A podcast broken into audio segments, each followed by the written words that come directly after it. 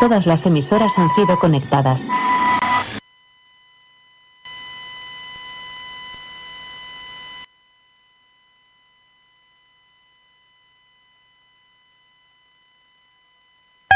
Iniciando conexión. Todas las emisoras han sido conectadas. Iniciando programa. Última llamada para los pasajeros con destino. Ponte a...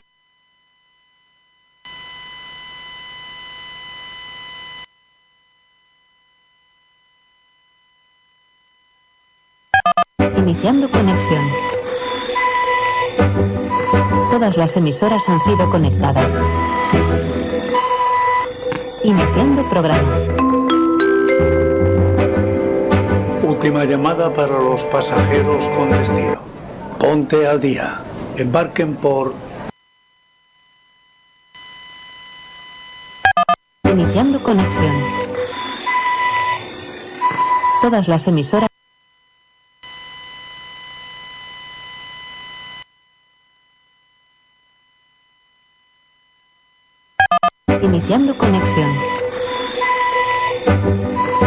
Las emisoras han sido conectadas.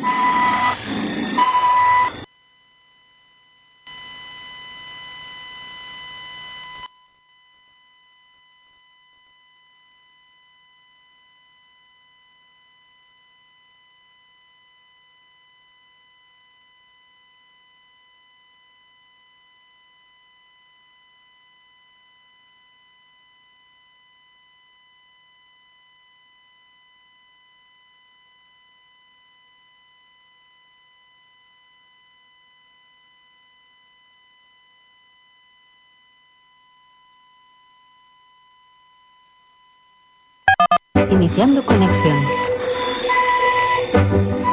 Todas las emisoras han sido conectadas.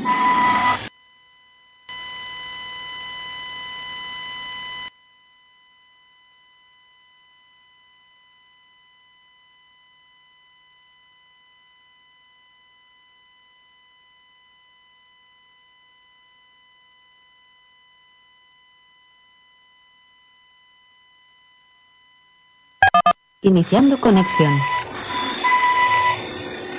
Todas las emisoras han sido conectadas. Iniciando programa.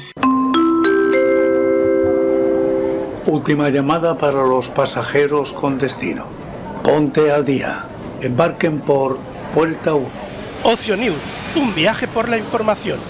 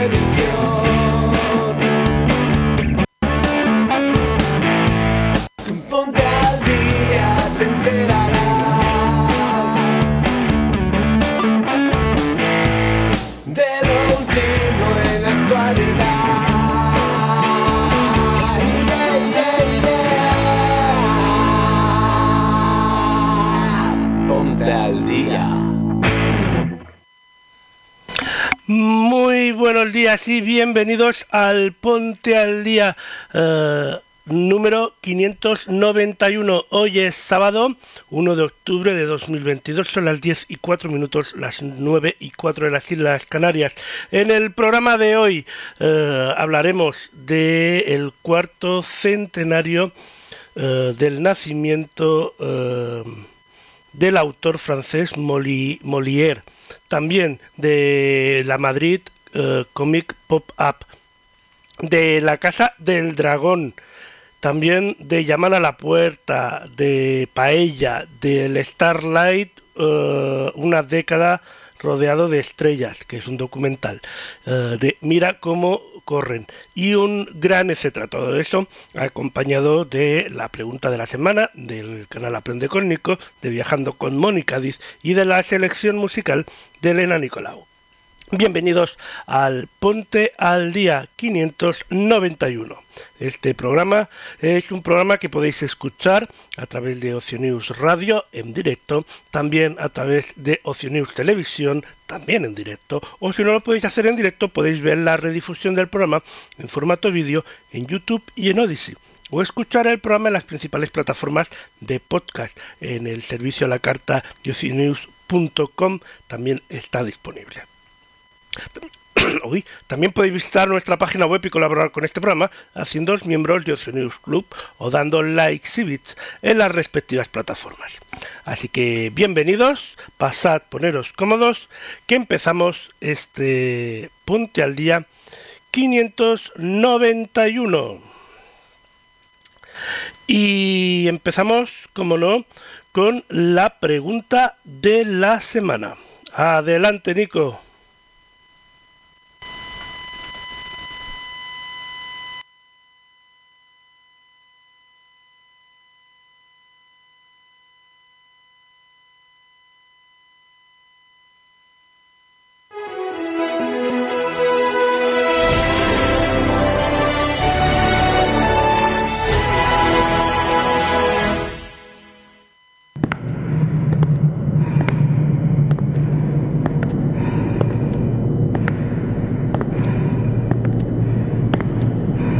Bienvenidos a la pregunta de la semana. Hoy es 1 de octubre y ya en el estudio reducimos la iluminación por la factura de luz que recibimos en el mes de septiembre y porque entramos en el mes de Halloween. Sé que algunos diréis, pero Nicolás, si todavía falta casi un mes para Halloween. Pero nos gusta llegar con tiempo. Además, las tiendas ya han empezado a promocionar artículos de Halloween y nosotros no íbamos a ser menos. Hoy traemos una pregunta bastante interesante relacionada con el otoño, la cual espero que os guste. Poneos cómodos. Empieza la pregunta de la semana. Dentro vídeo. Pues ya es lunes 26 de septiembre. Si te llamas Cosme, puedes celebrar tu santo. Es el día de varias cosas, pero creo que es el ejemplo más claro de que esto de los días se hace metiendo papelitos en una bolsa y que sea lo que Dios quiera, porque hoy es al mismo tiempo el Día Mundial de los Nacimientos Múltiples y el de la Anticoncepción. Pero bueno, que también es el Día Mundial de la Salud Ambiental, así que sal a la calle, abraza un puto árbol y has cumplido.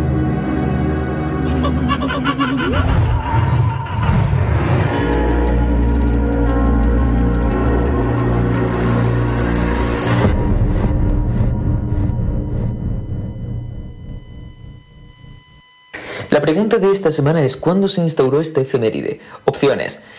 De 2010 a 2020 contándolo. Es decir, 2010, 2011, 2012, 2013, 2014, 2015, 2016, 2017, 2018, 2019, 2020. Al final de Punte al Día lo averiguaremos.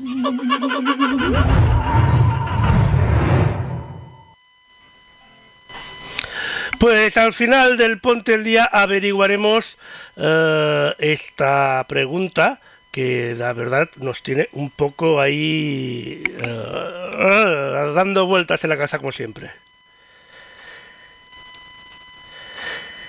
Y ahora, si quiere el sistema informático, que está un poquito... A ver, no, no, no quiero aquí. Es aquí donde yo quiero... Ahí. Que, a ver, ahora sí. Y ahora continuamos con el programa.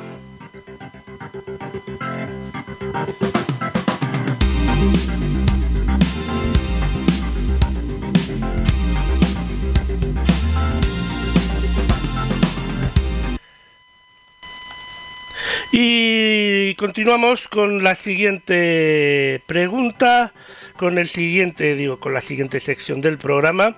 Y en este caso, vamos a ver, a ver, por favor, ordenadorcito, ahí, vale. Vamos a continuar, ahora sí, es que, madre mía, cuando se pone tontorro en el ordenador, no hay quien lo, quien lo controle, ¿eh?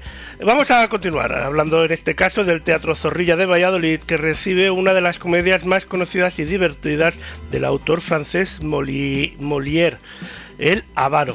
Este año 2022 se, cumple el cuarto centenario del nacimiento del gran autor francés y uh, Morboira que nos trae a Valladolid esta comedia que fue escrita en 1668 y representado eh, representada en el teatro en el Palacio Real el 9 de septiembre de ese mismo año. Molière eh, representaba el papel de Ar Arpagón, el protagonista, y comedia que eh, no gozó de gran acogida en ese momento y que tras la novena representación fue retirada del cartel, pero en poco tiempo El Avaro fue considerada el arquetipo de la comedia de Molière y el éxito fue póstumo. Desde 1680, eh, que entró en el repertorio de la comédie François, eh, no ha dejado de representarse, siendo la obra más vista tras el Tartufo. El Avaro nos habla cómo puede ser fe, cómo puede ser infeliz teniéndolo todo una persona. amasar una inmensa fortuna por el placer de tener más y más dinero sin pensar en el prójimo, solo eh, conseguirá convertirnos en egoístas y paranoicos. La angustia, sospecha, el miedo a perder la riqueza y la ansiedad se apoderan de nuestra vida. Esta obra de teatro estará disponible en el Teatro Zorrilla de Valladolid.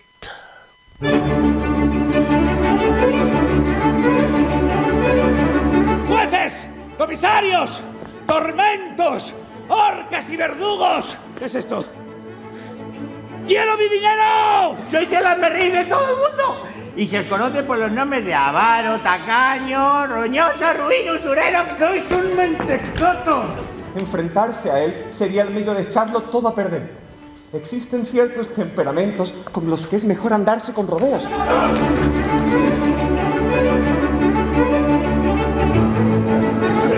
Ese joven morenito del que me hablasteis os viene con frecuencia a la memoria. ¿Sí?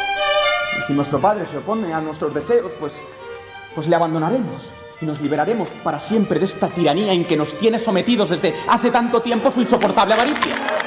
Le he dicho lo conveniente que sería para ella tener un marido como vos. ¿Os casaréis con él esta misma noche? ¡Esta noche! ¿Está dispuesto a casarse sin dote? ¡Ah, sin dote! Es para mí un ahorro considerable. ¡Te mataré Oh, antes que casarme con semejante marido! Y estoy dispuesto a casarme con ella. ¿Que, que, que estáis dispuestos, decís, a, a- a- A casarme con ¿Pero Mariana. quién? ¿Vos? ¿Vos? Sí, yo, yo, yo. Os declaro que no abandonaré jamás la pasión que siento por Mariana. Que lucharé hasta el límite por arrebatárosla. ¿Pero y ese matrimonio, Valerio? Ya buscaremos medios para desbaratarlo. ¡Me han robado mi dinero! Llevo un asuntillo por el que espero una buena recompensa. ¿De él? ¿Quién sospecháis que pueda ser el autor de ese robo? ¿De quién sospecháis? De todo el mundo. Y de esa asquerosa también. ¡Dinero, dinero! Solo sabéis decir eso. ¡El dinero! ¡No está aquí! ¡No está aquí! ¡Suéltame! ¡Devuélveme mi dinero! ¡Devuélveme mi dinero! ¡Ay, pero si soy yo!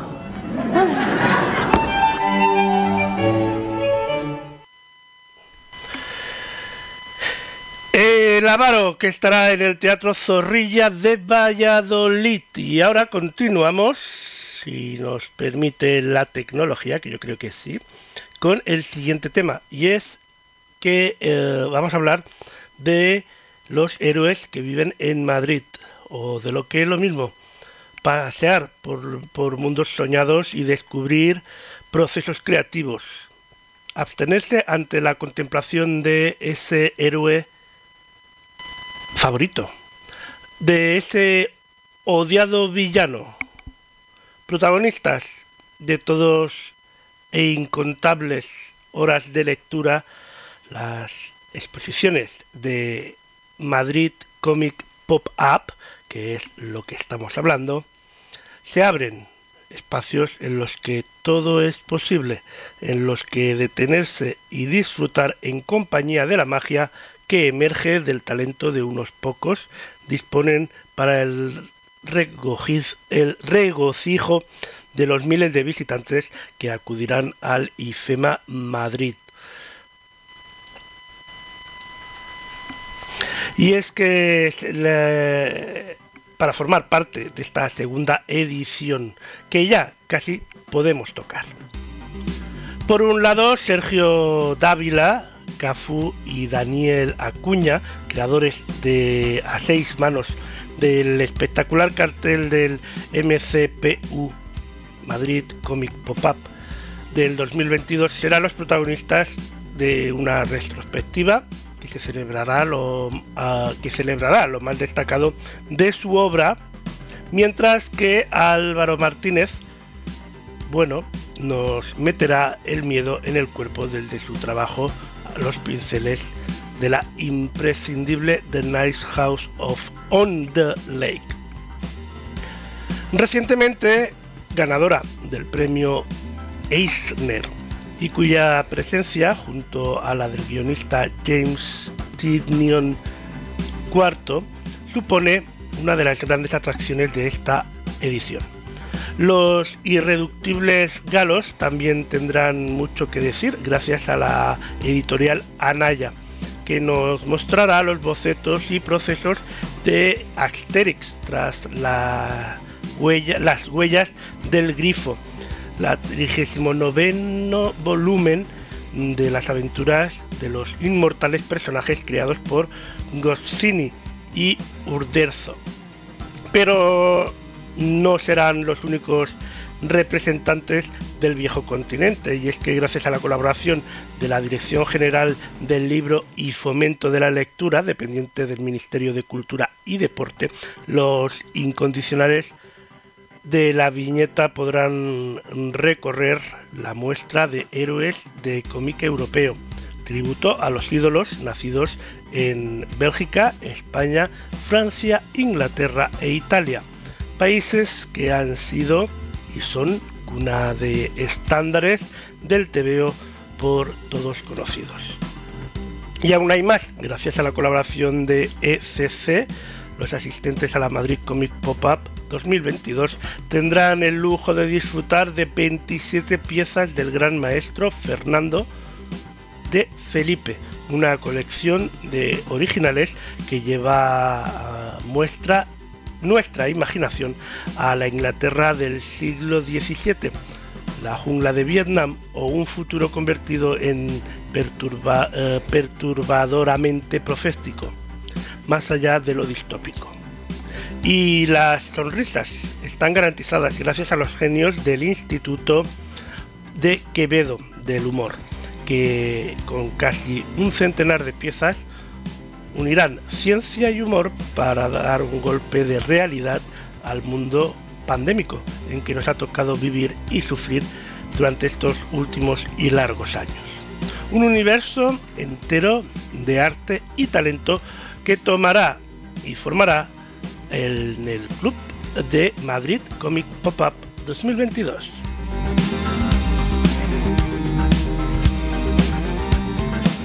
Y ahora hablamos de HBO que acaba de lanzar un nuevo vídeo que muestra el rodaje español de la serie, que incluye anécdotas y elogios de los miembros del reparto y del equipo de la serie. España tiene un gran legado que se remonta a la serie original y queremos honrar eso.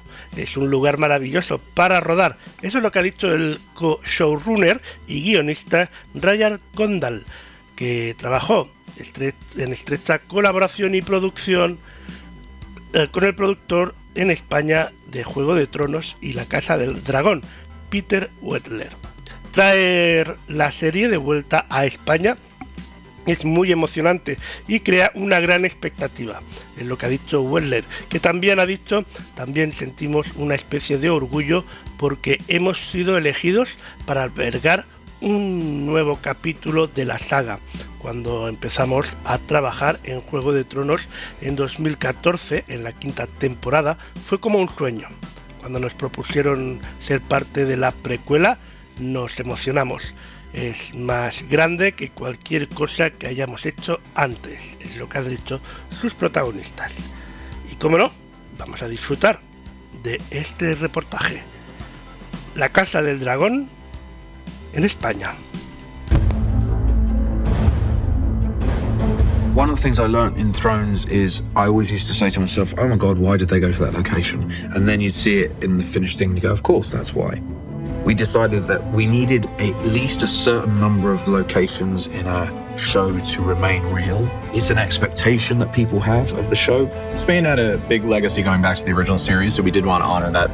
Finding visuals and things that you could tie you back, even though 200 years have passed, tie you back to the original series. And there were a lot of things in Spain that we wanted to go back to and service in this series, and it's such a wonderful place to shoot. It's something when you're on location that's just special. It was really otherworldly. It was like jumping back in time. Unfortunately, I was only in Spain for two days. It was just nice to be somewhere and look out and see the sea and be in beautiful gardens.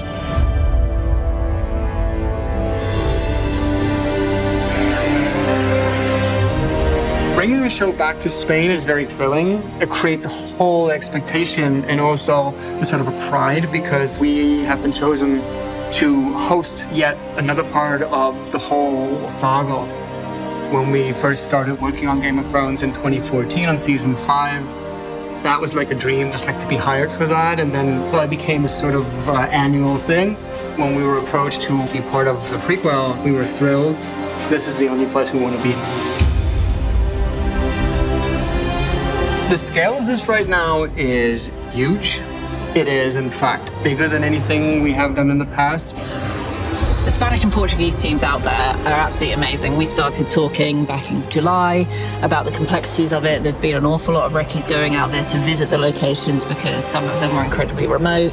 We couldn't do it without them because they're so on the ground. They have such great relationships with these locations and the different cities and councils and governments, and they make it work amazingly so we can essentially come in and just start shooting.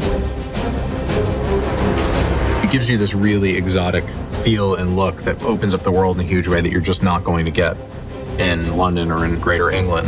And matching those worlds, the, the studio world of King's Landing to the exterior world that you see in Spain.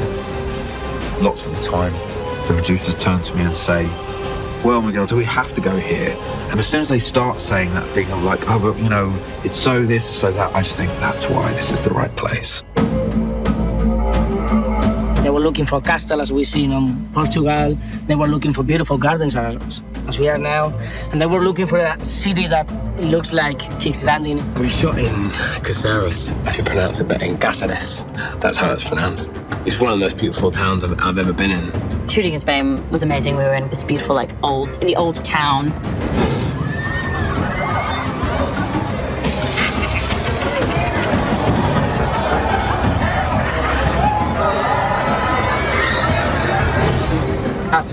In itself is probably the biggest location on this shoot because we're staying here for like full two weeks, which is a different challenge because the whole old town of Cáceres is our set, as if it was a backlot. But it is not a backlot, it's a living city, so people live here, there are businesses, restaurants, and everything.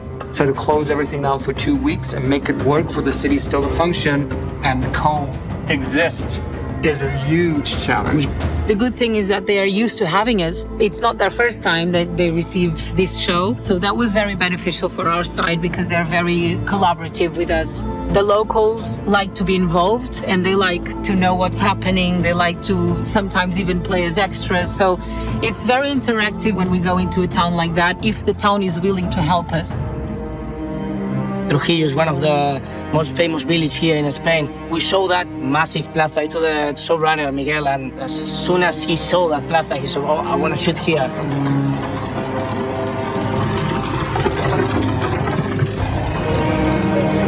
They were so collaborative. Being an open plaza, it's impossible to completely shut down. But the fact that it was so beautiful and that people loved it, it helped us as well not being so intrusive. One of the main locations and the first one we shot here in Spain was La Calahorra Castle. That was a real achievement from locations. We know from advance, but we never have shooting there. It's a really nice castle that is just up on a hill on a mountain in a li- little village on Granada. And it looks like sand colors and red colors that would match with the brief that they gave. Yeah, it was beautiful, wasn't it? A beautiful old castle down in the south of Spain. I think it's important. I think a show like this, a lot of it is studio based, and I think the more big, grand location stuff you can do, the better.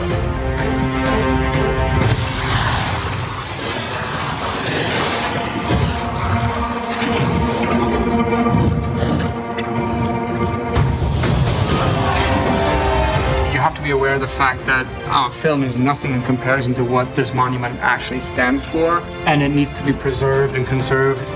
There are always a lot of contracts involved in order to be able to shoot in there. What happens most of the times with the sets we're going is that we make them more beautiful. so in this particular case, the castle is beautiful, but the way they're painting, the art department did an amazing job that it looked so natural that at the end they ask if they can keep it. but obviously, as policies, we leave the locations exactly as we found them. Your Grace. I'm glad we could meet. I know tempers ran hot today, but I wanted to assure you how much I value the bond between our houses. We are now in Santa Clotilde Gardens in Lloret de Mar. The brief was like have a private and really awesome gardens. We were looking all along Spain. We were scouting Sevilla, some parts of Madrid. We were scouting also Lisboa. And we never expect to came to Barcelona as it's so far away to our unit. But Miguel saw this and Greg saw this and they said, we want to go there, guys. It was absolutely stunning. It was like a dream. You couldn't have imagined or built it or wanted it to be anything. It's on the water. It steps up. The Red Keep perfectly connects to it. I had been to Barcelona before, and it's one of my favorite cities. I didn't know anything an hour outside of it. We go there, and it's just glorious. I would recommend it. It's a very, very beautiful place. Again, it makes it so much easier, you know, and it also gives you an idea of the scale of how these people live. This is what they get to look at. Yeah, it was marvelous.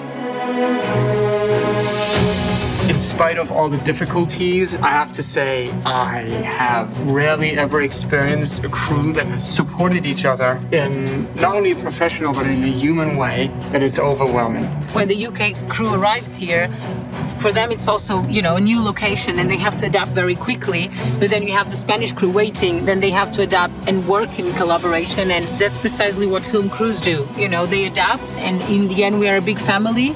Working as a big will. It's very rare when you have like 600 people working together to have this friendly, professional, heartful environment, and that's that's the best.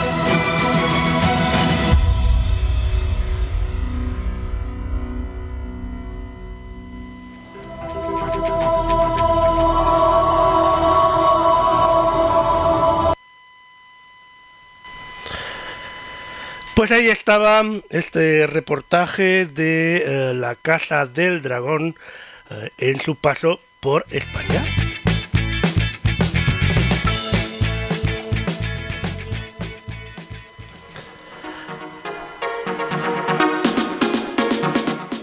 Y ahora nos vamos hasta Latinoamérica de la mano de Mónica Diz para viajar y conocer esos lugares de este mundo. Hola Lorenzo, hola a todos. Bueno, hoy les traje nuevo material para la sección y en este caso vamos a seguir recorriendo Chile. Así que espero que les guste y bueno, pasemos a conocer este nuevo lugar de Chile. Punta de Choros, la caleta Punta de Choros, es un pequeño puerto de pescadores artesanales ubicadas en el norte de la región de Coquimbo, Chile. Está próxima a la isla de la cual se desprende su nombre y fue conformada en su mayoría por pescadores artesanales.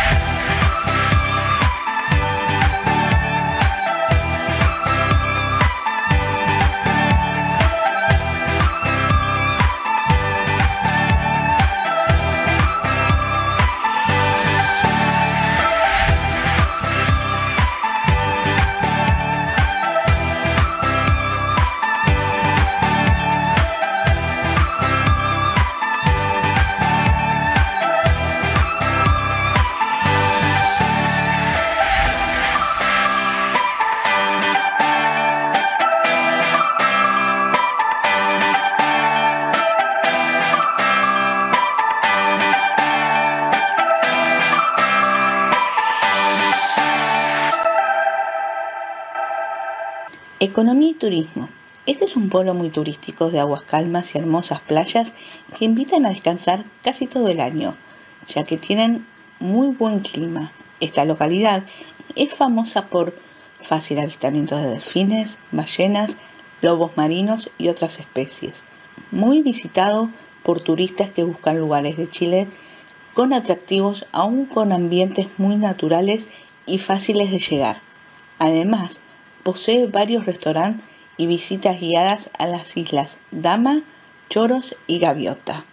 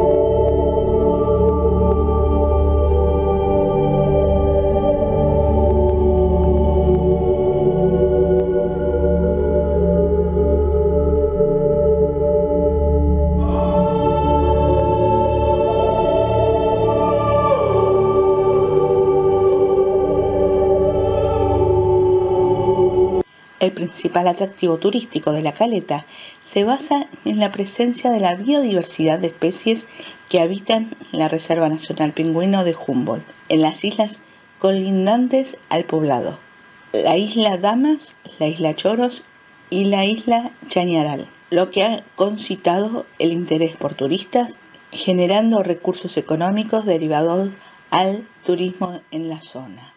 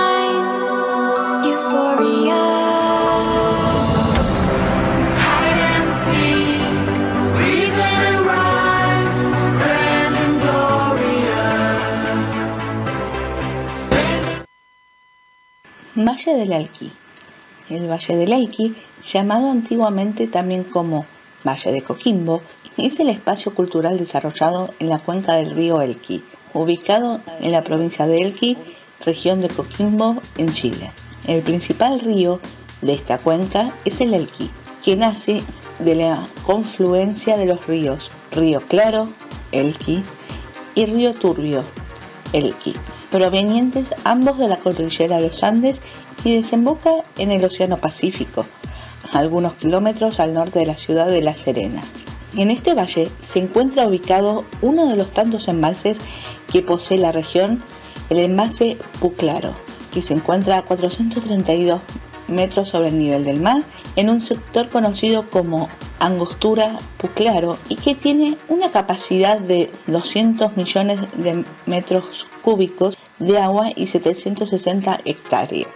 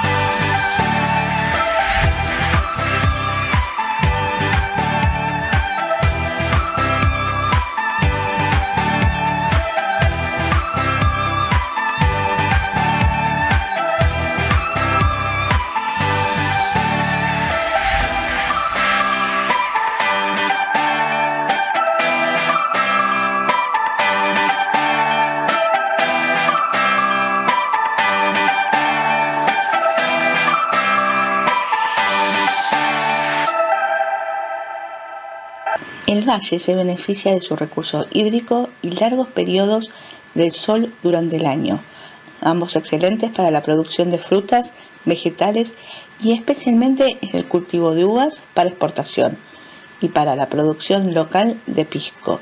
El clima es estepárico con nublados abundantes en la costa y gran sequedad atmosférica y cielos limpios hacia el interior. En la cordillera las temperaturas son más baja por defecto de la altitud.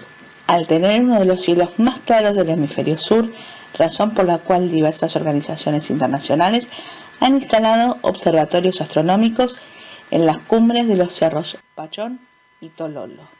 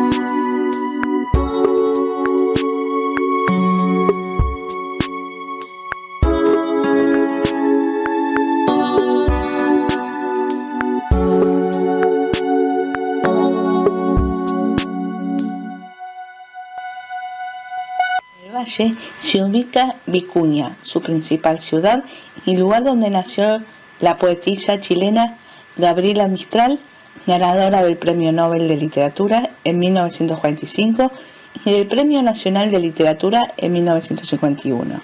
Es uno de los lugares más visitados del norte chico chileno y es considerado un polo energético y asociado a fenómenos ovni por las comunidades que realizan actividades esotéricas en él.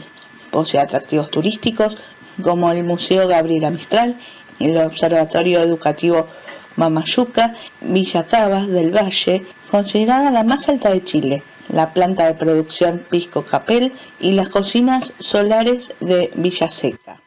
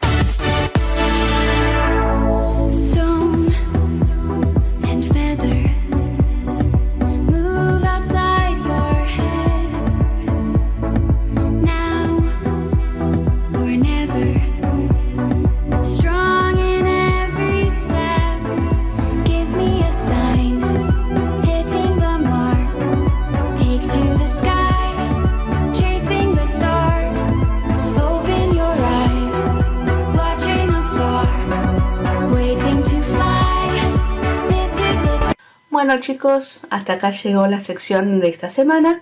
Espero que les haya gustado y bueno, nos veremos la próxima semana con un nuevo lugar de Chile. Un saludo enorme y nos vemos la semana que viene. Chau chau.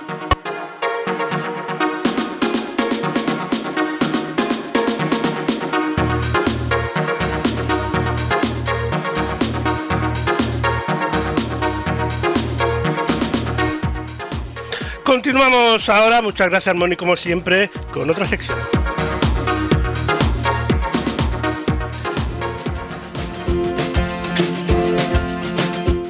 En este caso continuamos con teatro y es que llega al Teatro Zorrilla de Valladolid una maravillosa y tierna producción operística para disfrutar en familia, La Caperucita Roja. Érase una vez una niña muy bonita, su madre le había, le había hecho una capa roja y la llevaba tan a menudo, pero tan a menudo, que todo el mundo la llamaba la caperucita roja. Un día su madre le pidió que llevase unos pastelitos a su abuela, que vivía al otro lado del bosque, y le dijo que no se entretuviese por el camino porque cruzar el bosque era peligroso, ya que siempre podía encontrarse con el lobo. ¿Te le suena? Pues bien, así comienza Caperucita Roja, uno de los cuentos de tradición oral que se recopilaron de los hermanos Grimm en los albores del siglo XIX y que es de los más conocidos desde su publicación. Este icono de la cultura popular se ha representado en el cine, en televisión y en teatros, pero pocas veces en teatro musical y mucho menos en teatro musical para voces líricas. Eh, ¿Qué mejor manera de entender lo que es la ópera en un entorno familiar y representando una historia como esta? Esta producción incluye música de Mozart, piano y voces líricas en directo, proyecciones sincronizadas con el trabajo escénico y participación del público. Caperucita Roja, que ya llega al teatro Zorrilla de Valladolid.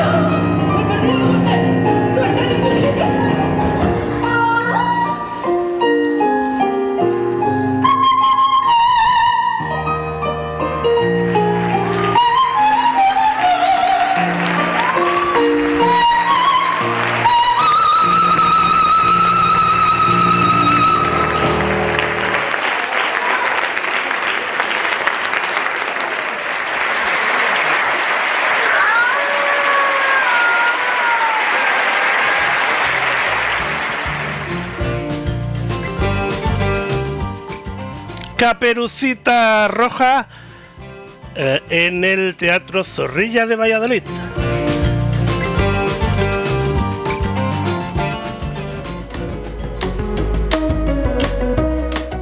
Momento para el cine y es que Llaman a la puerta es la nueva película del visionario director M. Night Shyamalan. Eh, películas como El Sexto Sentido, Múltiple o Tiempo son de su producción. Basada en el libro La cabaña del fin del mundo de Paul Tremblay, la película está protagonizada por Dave Bautista, Johan Groff, Ben Aldridge, Nicky Amuka, entre otros, y presenta una familia que se enfrenta a una encrucijada con secuencias con consecuencias globales. Llaman a la puerta, se estrena en España el 3 de febrero de 2023 exclusivamente en cines.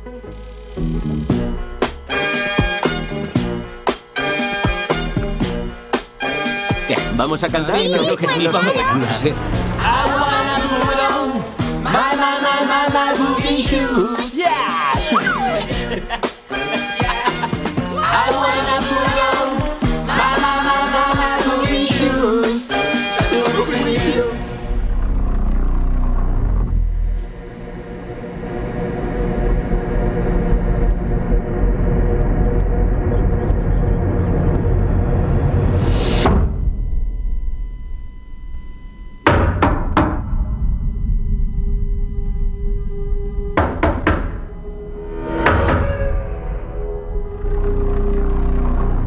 Me llamo Leonard. Encantado de conocerte, Gwen. ¿Qué haces aquí?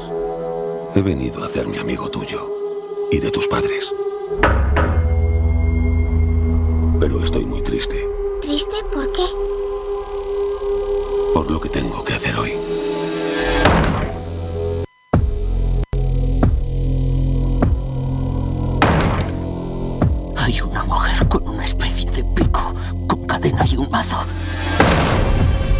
Los cuatro tenemos una misión verdaderamente importante. Puede que sea la misión más importante de la historia del mundo.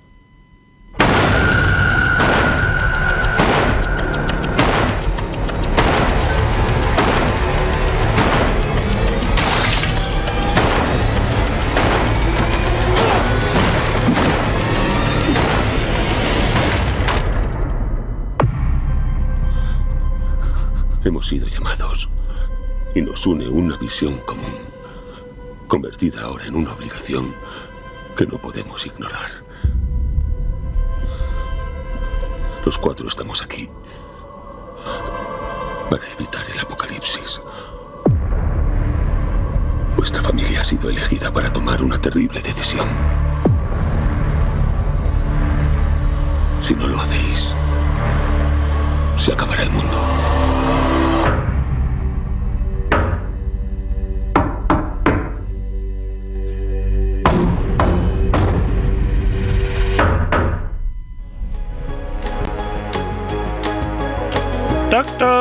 ¿Quién es? Llaman a la puerta, llaman a la puerta el 3 de febrero de 2023 en los cines.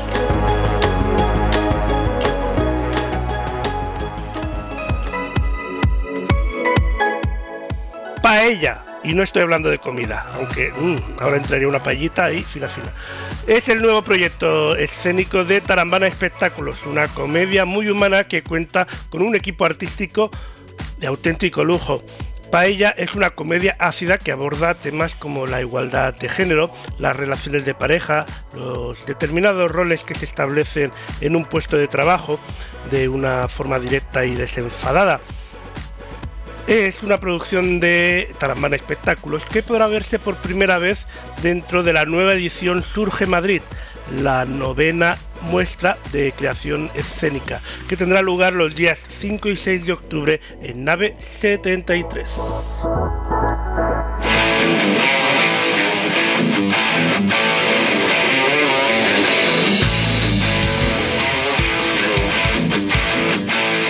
Yo me quiero morir. Yo me quiero morir. Yo me quiero tirar hirviendo a esta paella como si fuera un gambón. Pero no lo hago. No lo hago porque tengo que seguir con esta función que no tengo ni puta pajolera idea de dónde pollas me va a llevar. El público podrá ver varias cosas. Podrá ver diferentes niveles, eh, podrá ver una trama de dos eh, brokers, eh, podrá ver un- la acción de cómo una paella se hace realmente en directo, ¿no? En- sobre la escena. No sé, por eso se lo pedí. ¿Eh? Lo podría haber pedido el lunes en la oficina, tranquilamente, con un café de máquina. Yo lo estoy disfrutando mucho y como yo considero que un director no deja de ser un primer espectador, eh, siempre me ha pasado que cuando he disfrutado mucho los, eh, procesos eh, de determinados proyectos, eh, quiero creer que eso es análogo al disfrute que tendrá eh, el público. Pues eh, hay un matrimonio que se rompe porque ella tiene un puesto superior al de su marido. No insultos, no agresiones. ¿no? Somos iguales, absolutamente iguales. Tú y yo nos respetamos, nos escuchamos, de tú a tú, sin roles, sin ideas preconcebidas, sin sexo, sin género ni patrón. Yo la verdad que no tengo ni idea de cómo se llama eso, pero bueno.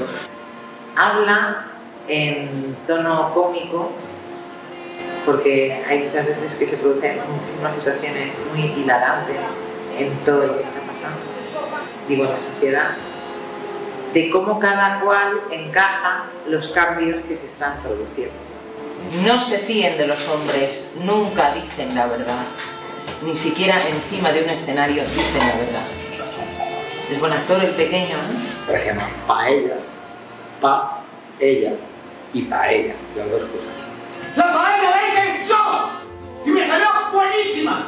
¡Tan buena que dijiste a todo el mundo que la habías hecho tú! ¡Tan buena, tan buena! ¡Sí, buenísima! La paella es una obra de teatro que pretende, o creo que es, un homenaje al teatro.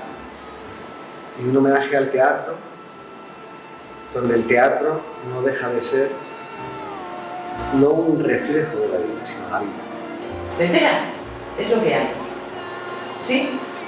Ahora bueno, si tú lo que quieres, si tú quieres seguir dándole vueltas a la misma idea, como si fuera un hámster en una, un hámster en una jaula, pues bueno, pues allá tú, allá tú, con tu peripecia, pero esto es lo que hay. Entretenida. Creo que la gente se va a pasar muy bien. Creo que no van a aburrirse. No va a ser una cosa que yo creo que sea lo que esperan. Eh, yo creo que, lo que este trabajo está haciendo Víctor y que estamos haciendo todos es muy sorpresivo, pero no porque queramos ser sorpresivos, sino porque, es, porque lo es. Eh, y yo creo que, no, la virtud que tiene o la que yo percibo que tiene es que no pasan, no paran de pasar cosas. Eh, entonces va a ser muy divertido, muy entretenido, estoy convencido. Si quieren ir a verla para, para no hacer spoiler.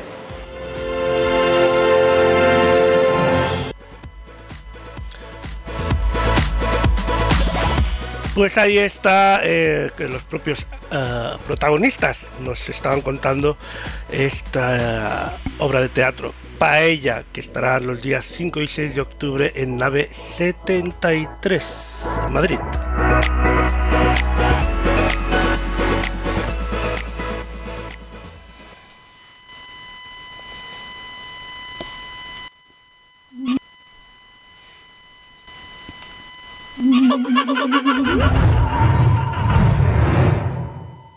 La pregunta de esta semana es ¿cuándo se instauró este efeméride? Opciones.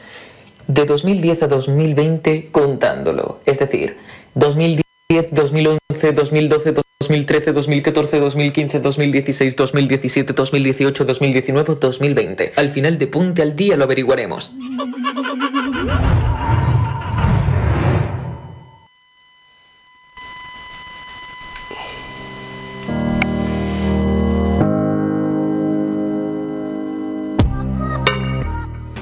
Continuamos, son las 11 de la mañana uh, de este sábado 1 de octubre de 2022, las 10 en las Islas Canarias y esto es el Ponte al Día 591. Continuamos con el programa. Y continuamos también hablando de teatro y es que Peter el musical es una superproducción de Teatro Properties, A3 Media y el grupo Eventix estrenado en seis países con más de 5.000 representaciones, pasando por escenarios como Garrick Theatre de Londres y habiendo sido aplaudido por más de 5 millones de espectadores, Peter el musical es sin duda uno de los musicales españoles de más éxito de todos los tiempos.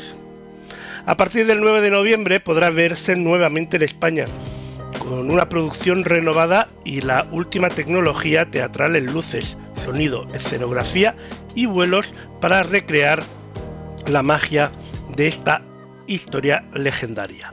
Desde la creación de una casa londinense de ensueños donde Wendy, John y Michael eh, conocen por primera vez a Peter, hasta el prestigioso Jolly Roger, el barco pirata más temido del capitán Galfrio, con toda su tripulación a bordo una nueva puesta en escena que recrea la magia de esta historia legendaria con los mejores acróbatas y unos bailarines espectaculares. Será en Valencia cuando Peter el musical inicie la gira que lo llevará por 27 ciudades españoles durante dos años. Vigo, Pamplona, Victoria, Sevilla, Palma de Mallorca, Barcelona, Valladolid, Zaragoza o Salamanca. Serán solo algunas de estas ciudades que recibirán este musical.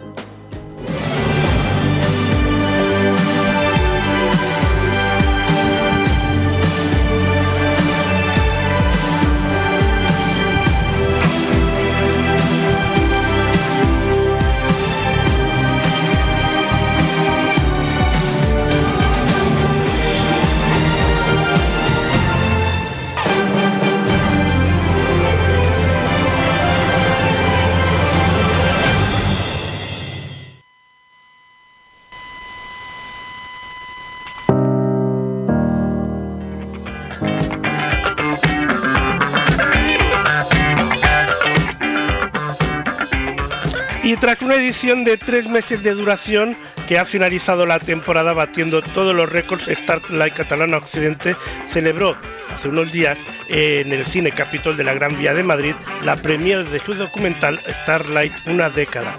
Y lo ha hecho por todo lo alto rodeado de grandes amigos, artistas y asiduos del festival, que no han querido perderse esta gran cita en la capital del país. Numerosos rostros conocidos como Valeria Maza y su hija Tania Gravier, Carla Perella, Susana Griso, Agata Ruiz de la Prada, Willy Bárcenas, Fran Rivera, José María Cano, Juan Magán, Miguel Poveda, Oriol El Cacho, Cizolo, Antonio José, Carlos Latre, Raquel Pereira, Andrea Levi, Carla Goyanes, la princesa de Bulgaria Carla Arroyo Villanova, junto a la princesa Beatriz de Orleans, Begoña Villacís, Sandra Ibarra y un largo etcétera, entre muchos otros, han disfrutado de una noche mágica, rememorando los 10 años de historia del festival boutique más importante del mundo. Extraer lo mejor y más relevante de una década de historia no es tarea fácil, a menos que seas Paola García San Juan Machado y el relato sea sobre el Starlight catalán occidente, en cuyo caso se torna más sencillo y apasionado por las evidentes implicaciones en un festival que conoce como la palma de su mano. 90 minutos le han bastado a la directora para dar a conocer el inspirador caso de éxito de la pareja de empresarios, Sandra García San Juan e Ignacio Maluquer, revolucionarios y visionarios creadores de un nuevo modelo de consumo de música en vivo.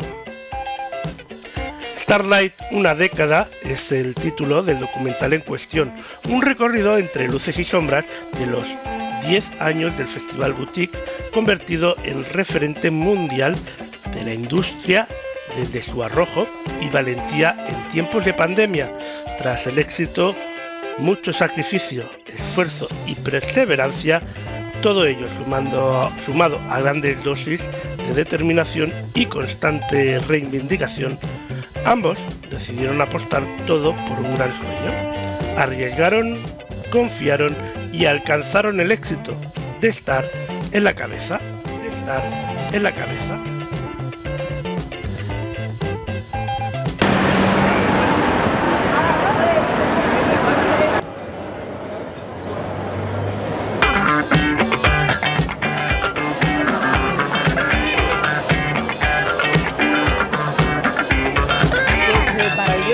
Primera experiencia fue en pandemia. O sea que luego lo disfruté mucho. Este verano ha sido impresionante porque, claro, he podido comprobar el antes y el después. Con todo hicieron un esfuerzo enorme por estar ahí presentes cuando estábamos todos encerrados en casa y ya fue como un suspiro de alegría. Lo de este verano ha sido el acabose. ¿Y cuál ha sido el mejor año? El mejor año debo decir que este segundo, porque teníamos menos limitaciones, no había tantos problemas de aforo, ya podías disfrutar de la fiesta y del postconcierto con más naturalidad y con más alegría, ¿no? Muchas gracias. Ya no, ella no dice nada. Yo no.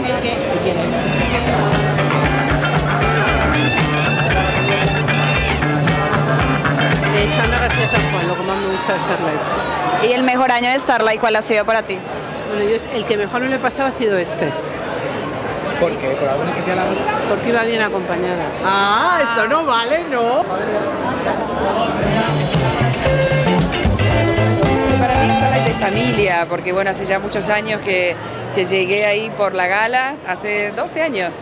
Y bueno, y, y nos hemos hecho una gran amistad con Sandra García San Juan y con Ignacio Maluquer, su marido, así que desde allí que, que vengo viendo todo el crecimiento de Starlight y, la verdad que es, es toda una experiencia, así que me encanta poder compartir hoy esta primera década.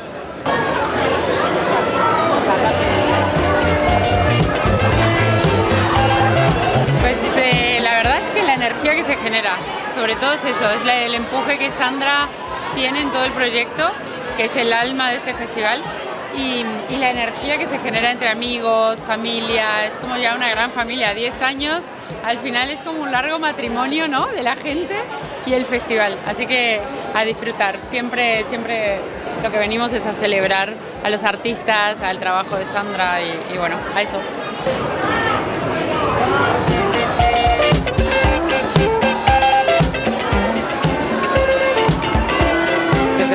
Nos han tratado como una familia.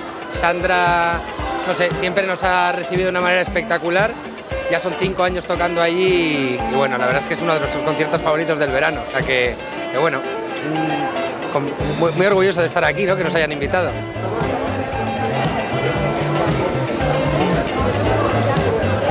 ir siempre a esa cantera y sentirme como en casa. El sentir el arropo, el amor, eh, el buen hacer de las cosas y sobre todo el, el cómo se mima la música en esta casa.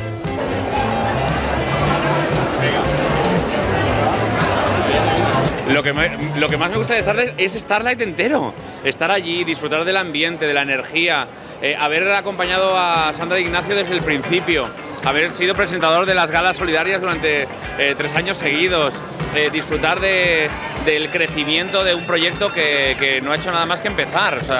Creo que es, eh, que es uno de los, se ha convertido en uno de los grandes festivales de Europa por méritos propios eh, apoyado por, por los eh, artistas, apoyado por la gente, por el público, creo que es algo sensacional.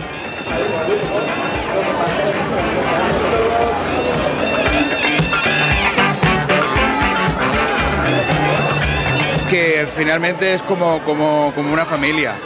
Al final no solamente es un mero festival que reúne a muchos artistas de, todo el mundo, sino que se ha generado como una, familia.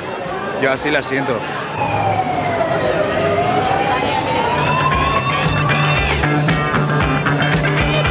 ¿Qué es lo que más me gustó? Pues estar en mi casa. Piensa que este año fui 11 veces.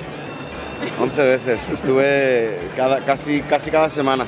Y entonces es como mi casa. Me sentía como que todas las semanas iba a tocar a mi gente, aunque el público es cambiante cada semana. Pero es como una familia. Siempre la misma gente que te recibe, la mismo, el trato es espectacular. Es como mi casa.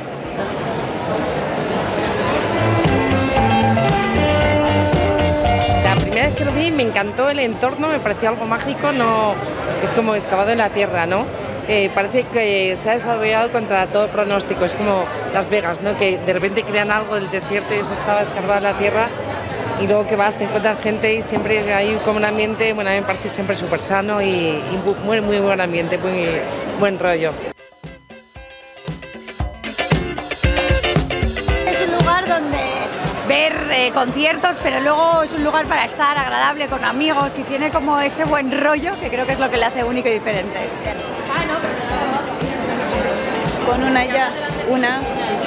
Bueno, el emprendimiento, el trabajo, la organización, la fiesta que llevan cada festival a, tanta gente, ¿no? Tanta gente de, España y de, todo el mundo. Igual, igual, la convocatoria y que, los sueños se pueden cumplir, ¿no? Es un sueño realmente enorme y, lo han cumplido, así que es un gran orgullo para todos los artistas. La verdad que yo he estado desde, desde el inicio, hace 10 años, y con muchísima ilusión. Me acuerdo una Sandra que estaba súper emocionada con el festival que estaba haciendo, sobre todo para crear sueños de la gente, que la gente fuese feliz en Marbella. Y, y hasta ahora, pues eh, todos los años, no he faltado nunca, nunca. Eh, es, un- es una cita obligada, es un sitio donde me encanta estar. eh, se disfruta de una música incomparable, la mejor música que podamos tener y luego pues siempre el trato de ellos es, es formidable. Bueno, a mí me- es que me gusta mucho Sara Varas, me encantó, me pareció increíble. ¿Qué más te gustó de Starlight estos 10 años? Sandra. Sandra. Conozco Starlight porque conozco a Sandra, a su marido, a su gente y me gusta el- la valentía, el coraje que ha tenido de emprender algo tan insólito, con tan poco crédito por mucha gente, tratándose de que es una cantera fría y absolutamente aislada de todo y donde ella tuvo la visión, todo el equipo tuvo la visión de poder construir algo único. Para mí es un festival, eh, para mí es uno de los mejores festivales que se hacen en España, eh, con una variedad de artistas eh, impecable.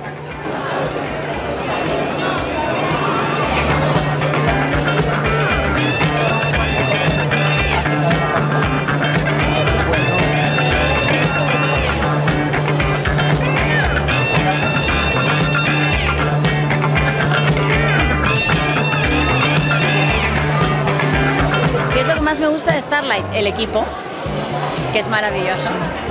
¿Y el mejor año para ti? ¿Cuál ha sido? Todos, la verdad es que llevo viniendo desde que se fundó y, y es fantástico. Este año ha sido maravilloso, lo destaco. Gracias.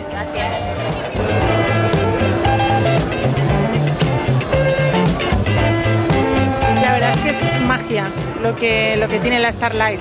O sea, yo creo que cualquier persona que vaya se queda muy sorprendido porque es mágico.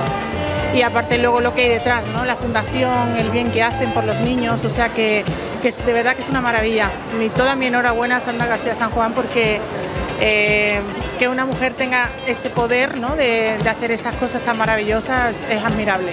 Eh, me encanta que pone la música por delante de todo este festival y que ha conseguido durante tantos años que, que la conexión con el público y con la tierra, especialmente por, por el lugar en el que suena, en el que, en el que tocamos, es un, es una experiencia muy diferente a otros conciertos, precisamente porque estamos casi dentro de la tierra, ¿no? esa sensación eh, que es tan, tan primaria a la vez, ¿no? tan, tan esencial y, y que te ayuda también a vibrar dis- distinto con la música. Es, un, es también un público muy especial y, y creo que cuidan todo tan al detalle que nos vamos siempre con ganas de volver, aparte de, la magia de la música que ocurre en esa cantera por el sonido que hay, que te digo que es realmente especial.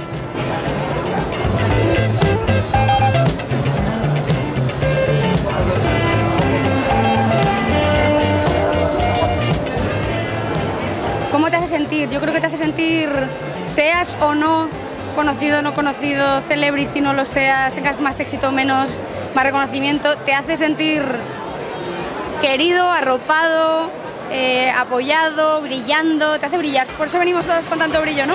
Te hace brillar a, a todos, a los artistas que van, al público que va a ver a los artistas que están allí y, y tienen todo cuidado al mínimo detalle. Y el, y el emplazamiento, el lugar donde es la cantera, ¿habéis estado allí? Pues la cantera es, bueno, cómo no, cómo no. La cantera para mí es, o sea, en sí el lugar ya es mágico y ya hace que, que un festival que podría ser un festival precioso, pero quedarse ahí lo haga único.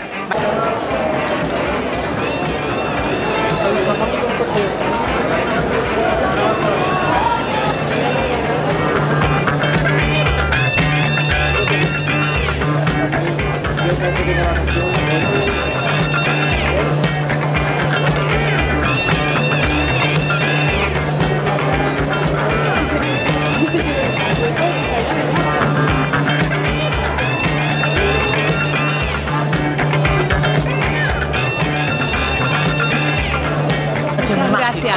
Feliz viendo a tantos amigos, viendo a tanta gente, familia Starlight reunidos para ver este documental maravilloso que resume nuestra historia. Un día increíble. Una historia de sombras, de luces, de esfuerzo, de sacrificio, de pasión, de ilusión, de dificultades, de riesgos, de todo. Han venido todos los que querido tener. Todos los grandes han pasado por ahí.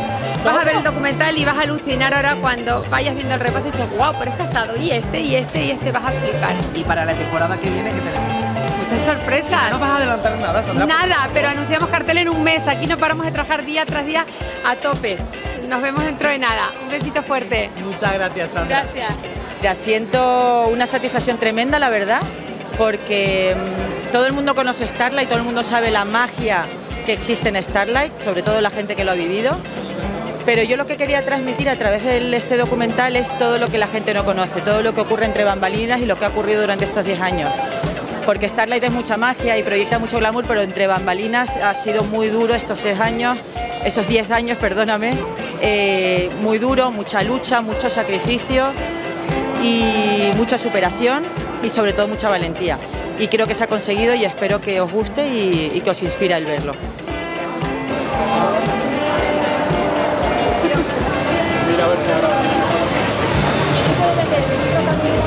Agarra.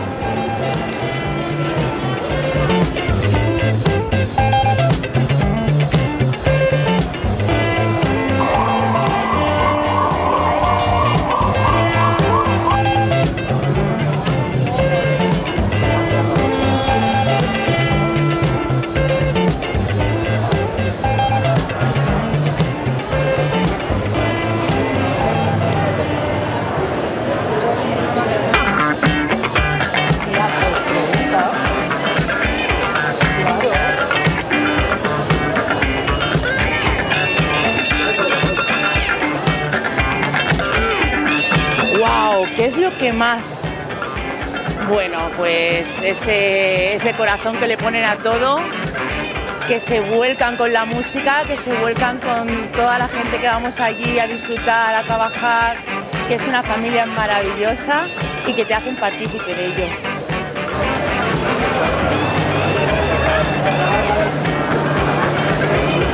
y a celebrar esta década de este festival maravilloso de mi tierra.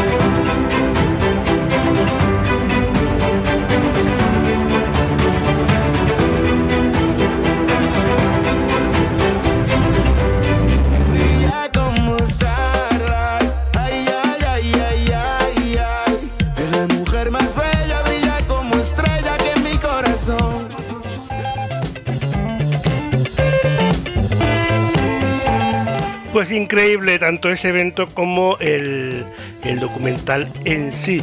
Y esperamos que sean muchos años más.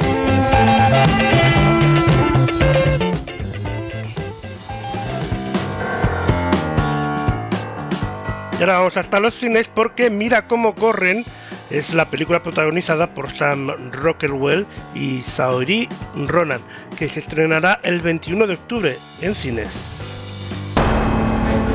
La víctima es Leo Copernic. Según parece, lo mataron en el vestuario.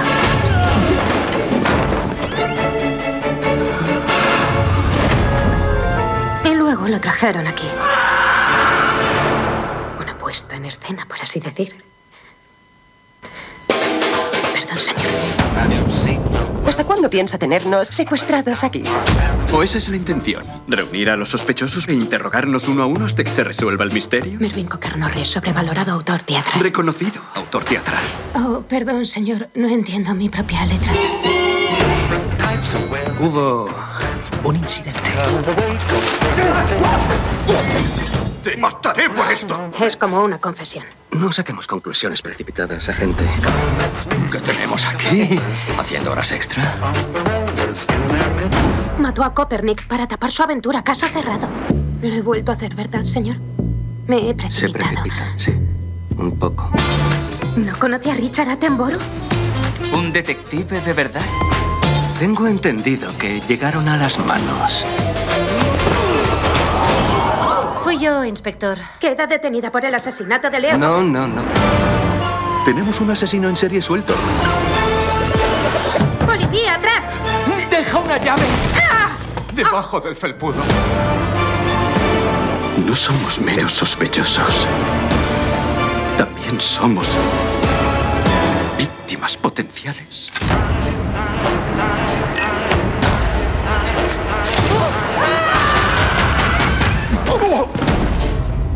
¿Qué hizo que le pareció sospechoso? No, no fue lo que hizo, sino eh, cómo lo hizo. ¿Cómo lo hizo? Bueno, sospechosamente. Claro.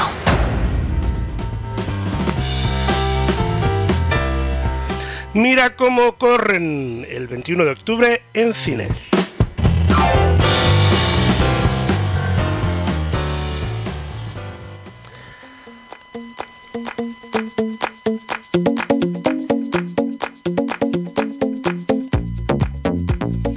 Y ahora el momento de hablar de la serie documental Osel, que se estrena en HBO Max. La serie de Lucas Figueroa se presenta por primera vez en el entorno del Iberseries y Platino Industria. Eh, fue el pasado martes 27 donde fue presentado y se proyectó el primer episodio y a continuación hubo una charla coloquio con su director y showrunner Lucas Figueroa y el protagonista de la historia, José Ita Torres.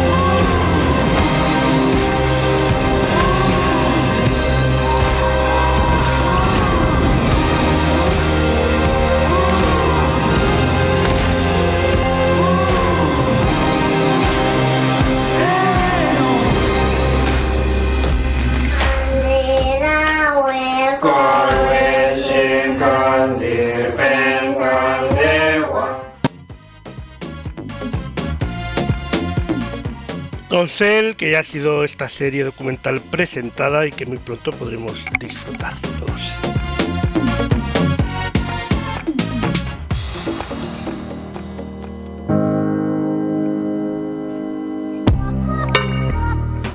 Y ahora hablamos de Lisboa y de que, y de que es un destino ideal para descubrir en cualquier época del año, pero en otoño la visita es mucho más especial gracias a los múltiples días festivos y puentes que se celebran durante esta estación en España, a las buenas conexiones entre ambos países y a la bajada de precios en temporada media, la capital portuguesa se postula como el city break perfecto para los próximos meses.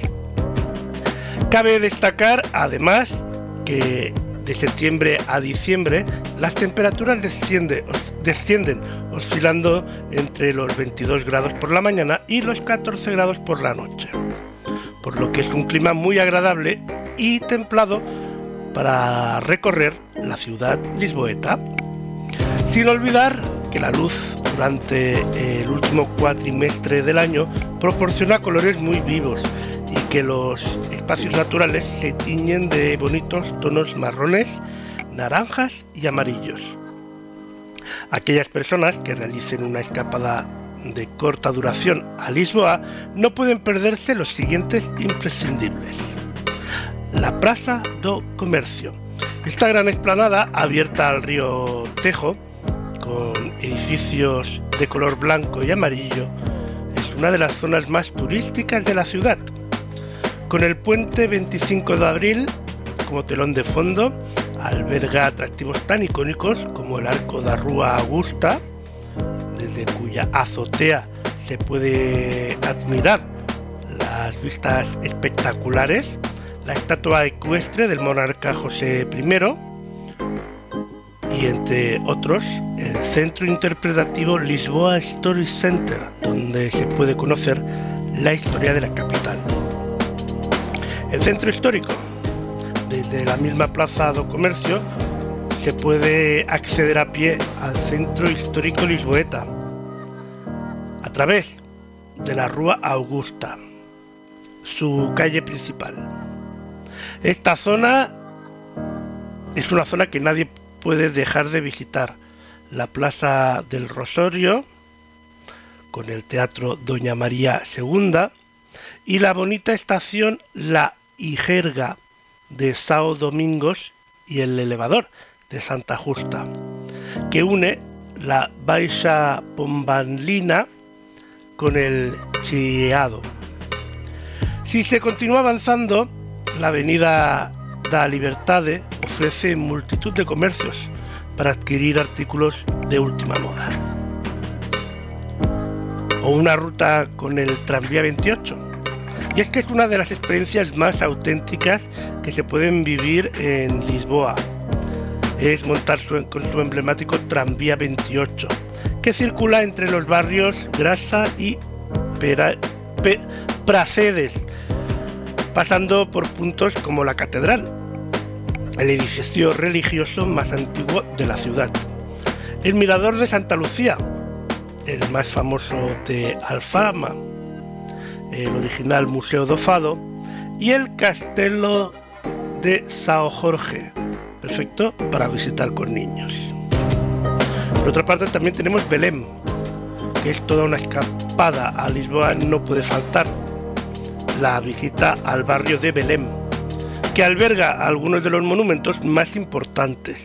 Entre ellos destacan la Torre de Belém, el Monasterio dos Jerónimos, el Padrao dos Descubrimientos y el recientemente inaugurado Museo do Tesouro Real, ubicado en el ala oeste del Palacio Nacional de Ayuda, que muestra de forma permanente las joyas de la corona portuguesa.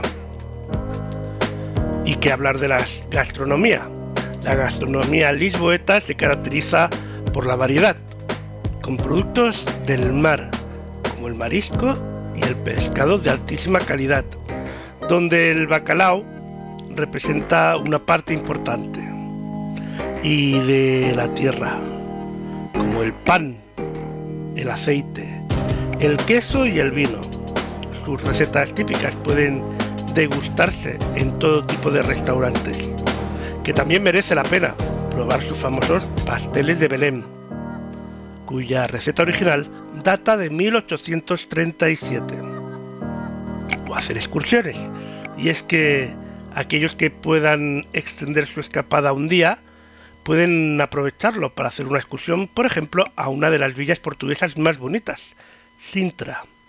Entre sus principales imperdibles se encuentran el majestuoso Palacio Nacional da Pena, el Castelo dos Mouros y la mística Quinta da Regaleira.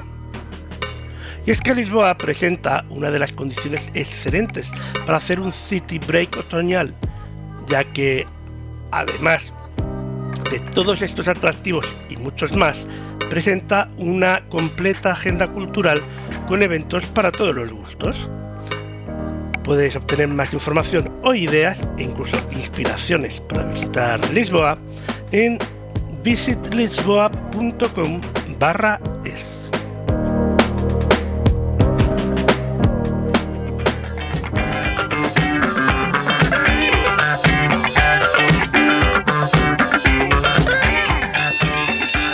Y ahora nos vamos hasta el Teatro Amaya y es que ya están a la venta las entradas para el Festival de Zarzuela y Ópera que tendrá lugar en el Teatro Amaya del 20 de octubre al 13 de noviembre. La compañía L'Opera More estrenará nuevos montajes de cuatro títulos imprescindibles de lírica nacional e internacional. La Gran Vía de Federico Chueca, Rigoletto de Giuseppe Verdi, La Corte del Faraón de Vicente Lleó y La Revoltosa de Ruperto Chain será, serán algunas de estas obras que se representen. Además será una ocasión única con precios asequibles, pensada para todos los amantes del bel canto y todos aquellos que aún no se han iniciado en el mundo de la lírica.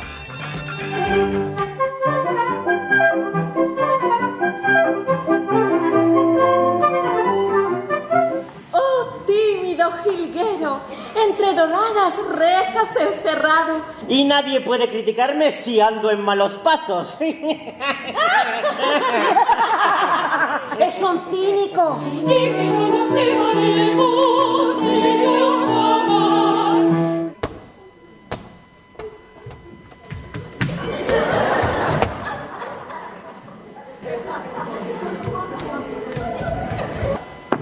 Que no nos separemos de Dios jamás. no se hace cargo de nada. Su mamá, pues, tapándonos así no nos verá. Hoy voy a comer, oh, qué venturoso día de placer, ay con qué ilusión.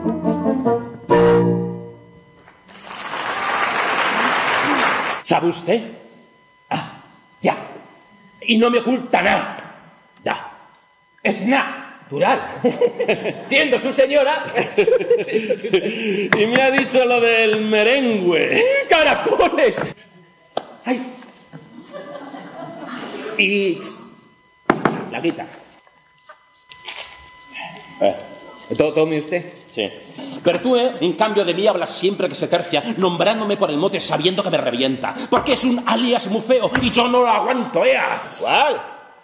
Alias. Poca vergüenza. Lo que me ha dicho será como en fin. Rico. Mona. Requete monino, yu, yu, yu, yuy. Anda, con lo que sale ahora. Pues ya no vengo aquí como aguadora. Bofeando que los tigres tienen cinco soltaditos de canela y de limón. ¡Eh, otro merenguito! Me pongo quiete. ¿Está dormida? Dormida está y mi orgullo siempre será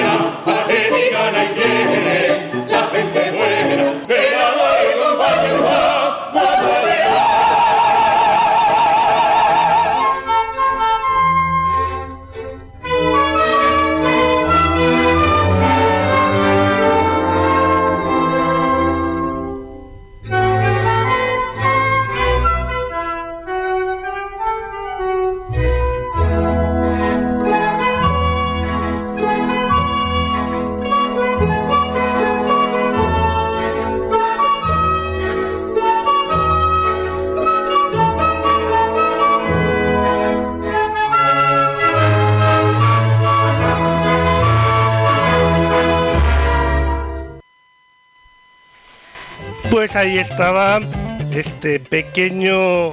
eh, este pequeño. Esta pequeña probadita de esas óperas eh, lírica que podemos disfrutar en el Teatro Amaya del 20 al 13 de noviembre, del 20 de octubre al 13 de noviembre.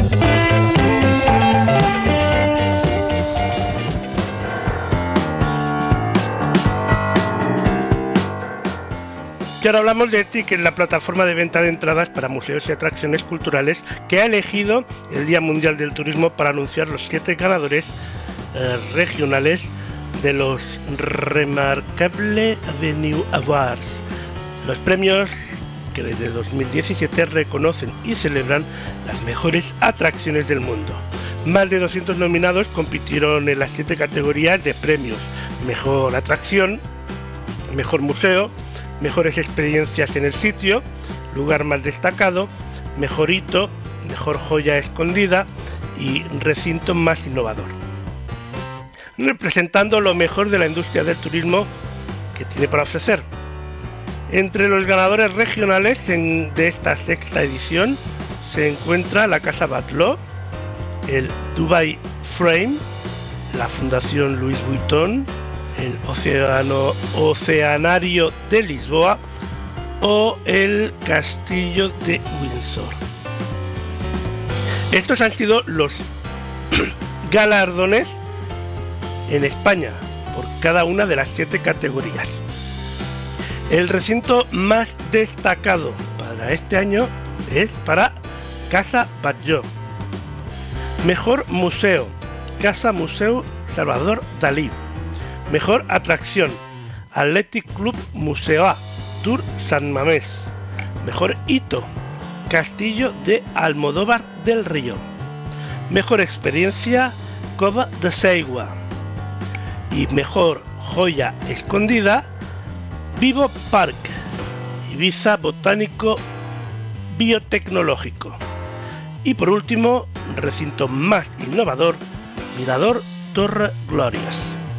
Además, se puede encontrar la lista completa de los ganadores de cada uno de los participantes en su página web. La temática del Día Mundial del Turismo de este año es repensar el turismo, una cuestión que consideramos casi a diario como nuestra misión, que hace la cultura más accesible. Cada uno de estos galardonados con los Remarkable Avenue Awards 2022 muestra una experiencia líder en la industria que está marcando una pauta de futuro del turismo. Se está muy orgulloso de trabajar con estos lugares y galardonarlos con sus premios, lo que asegura Lawrence Luenking, CEO de Tickets. La selección de ganadores se basa en más de 1,1 millones de reseñas de los clientes de Tickets, con la excepción de los premios Mejor Joya Escondida y Recinto Más Innovador, que son evaluadas por un panel de jueces expertos en la industria. Ahora que se han anunciado los galardones regionales, comienza la siguiente ronda de los premios Remarkable Venue Awards. Es la carrera por el título de ganador global. Todos los galardonados regionales han ingresado automáticamente en la competencia para ganar dicho título en su correspondiente categoría. Los siete ganadores serán elegidos a partir de una votación del público, abierta hasta el próximo 19 de octubre. Los, ganadores globales serán anunciados en la ceremonia anual de entrega de premios el próximo 2 de noviembre en Sevilla. El evento tendrá lugar en el marco de la Cumbre de Innovación Turística y contará con una transmisión en vivo que podrá sintonizarse de manera gratuita.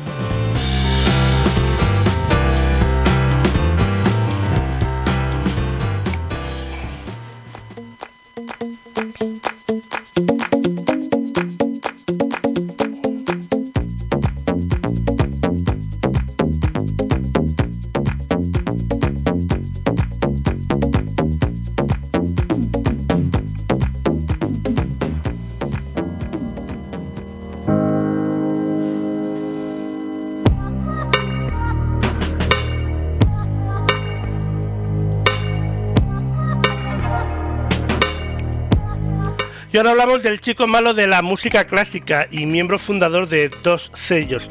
Conocido artísticamente como Hauser, anuncia su esperada primera gira mundial en solitario, Rebel with a sello. Tras el impulsor del tour con entradas agotadas de dos sellos, el violinista y artista visual estrella lanza el espectáculo musical definitivo, un show lleno de su característica pirotecnia, sonido innovador y estilo romántico y conmovedor, que no dejará indiferente a nadie. El 10 de octubre en el Palau San Jordi de Barcelona y el 11 de octubre en el Within Center de Madrid.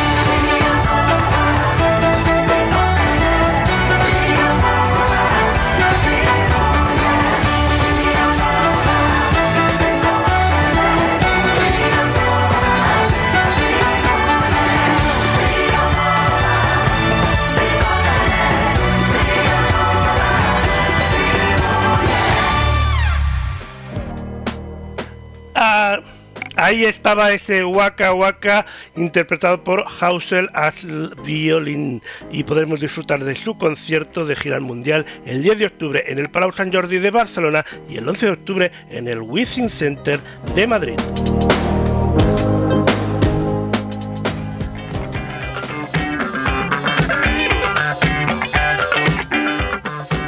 Y ahora hablamos del Museo de San Telmo de la capital Donostiarra, que ha sido el lugar escogido por Disney Plus para dar a conocer nuevos datos sobre Valenciaga, la serie original que recrea la vida y el legado del creador Getaria, eh, uno de los diseñadores de moda más icónicos de todos los tiempos.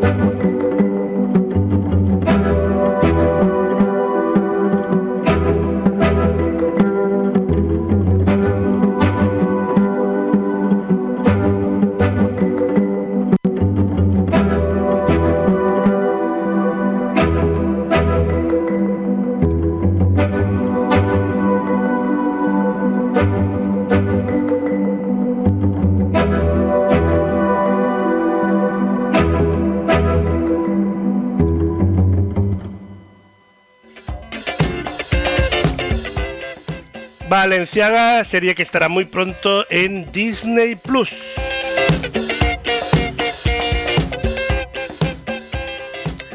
Y ha llegado el momento de resolver la pregunta de la semana. Así que adelante, Nico. Bueno, si quiere. Adelante, Nico. La pregunta de esta semana es ¿cuándo se instauró esta efeméride? Opciones. De 2010 a 2020 contándolo. Es decir, 2010, 2011, 2012, 2013, 2014, 2015, 2016, 2017, 2018, 2019, 2020. Al final de Punte al Día lo averiguaremos.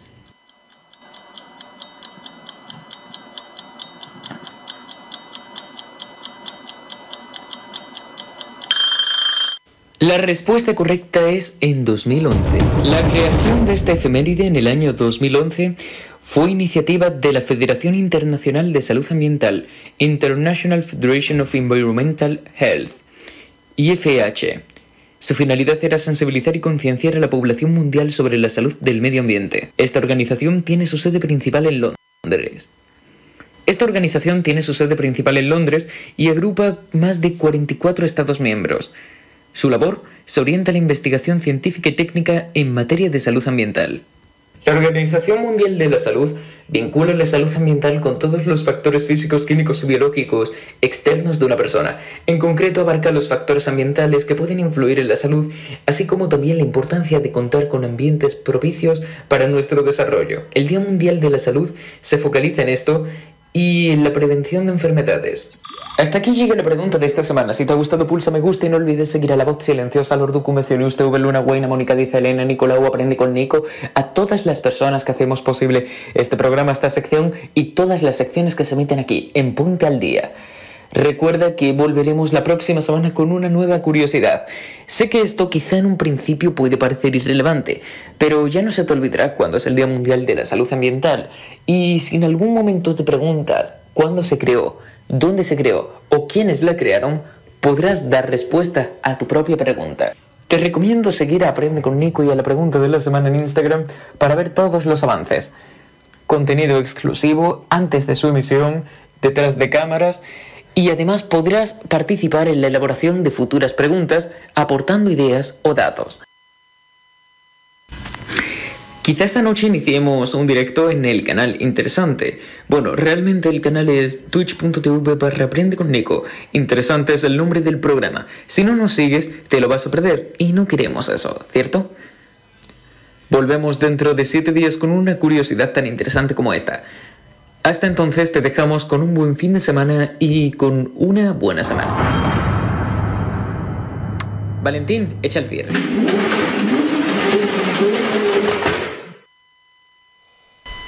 Pues como siempre, muy interesante la pregunta y como siempre hemos aprendido. Y llegamos al final del Ponte al Día de hoy. Muchas gracias a todos por haber estado y haber visto este Ponte al Día 591. Volvemos la próxima semana ya con el, con el estudio de Halloween que empieza el martes aquí en Osinus Radio Halloween. Feliz fin de semana, feliz semana. Hasta el sábado que viene a las 10 de la mañana. Adiós.